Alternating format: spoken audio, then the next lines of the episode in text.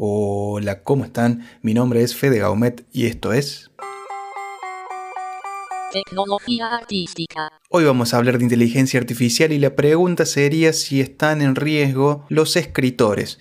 Pero para responder esto tenemos que analizar varios factores. Año 2019, la Universidad de Cornell presenta una investigación en donde demostraba avances en un sistema llamado GPT-2. Este sistema que utiliza la inteligencia artificial es de aprendizaje automático y por ende, con unos parámetros de texto que se le podía ingresar, devolvía en su salida una generación automática ampliando la temática de ese texto ingresado con un desarrollo incluso en temáticas que no habían sido abordadas con la información de ingreso. Esto quiere decir que esa inteligencia iba sumando conocimientos e iba haciendo interrelaciones entre las temáticas para devolver desarrollos aún más complejos. A esa red se le habían ingresado más de 100.000 parámetros de entrenamiento y entre muchas evaluaciones el equipo de investigación de esta universidad destacaba que el modelo reflejaba muchísimas mejoras y contiene párrafos de textos muy coherentes en su salida. Pero si ustedes creían que eso era lo llamativo,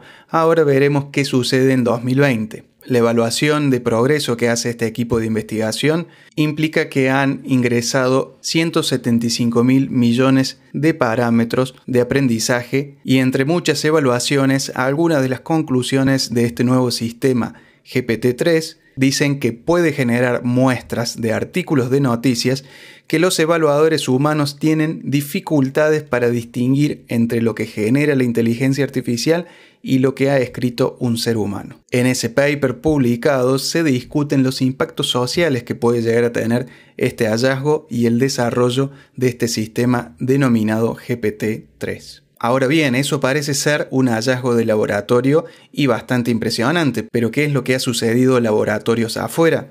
Vamos a destacar dos hechos que marcan quizá un futuro en donde el texto se pueda autogenerar.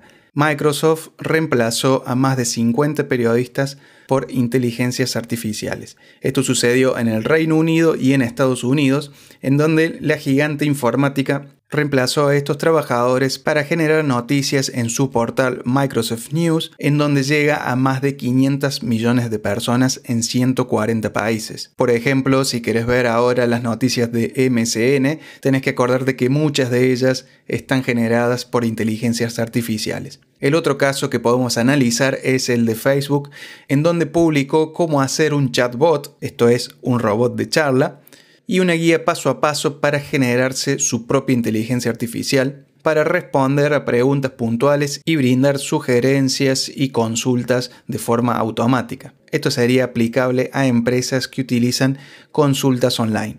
Aunque estos son casos de empresas informáticas que siempre están a la vanguardia ya que acceden automáticamente a los últimos adelantos de tecnología, Cabe destacar que este sistema de GPT-3 de inteligencia artificial puede aplicarse en múltiples rubros, entre ellos la informática y la programación. Por eso, para responder la pregunta del inicio, si es que están en riesgo los escritores, creo que tendríamos que esperar y observar detenidamente cómo es que se va desarrollando ese tipo de tecnologías en la vida social. Quienes quieran saber más del tema simplemente tienen que buscar GPT-3 en Google y allí en la página de GitHub van a tener acceso a toda la información sobre este sistema. Así que les dejo la inquietud y seguramente nos estemos escuchando en la próxima.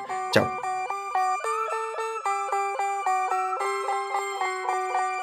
Tecnología artística.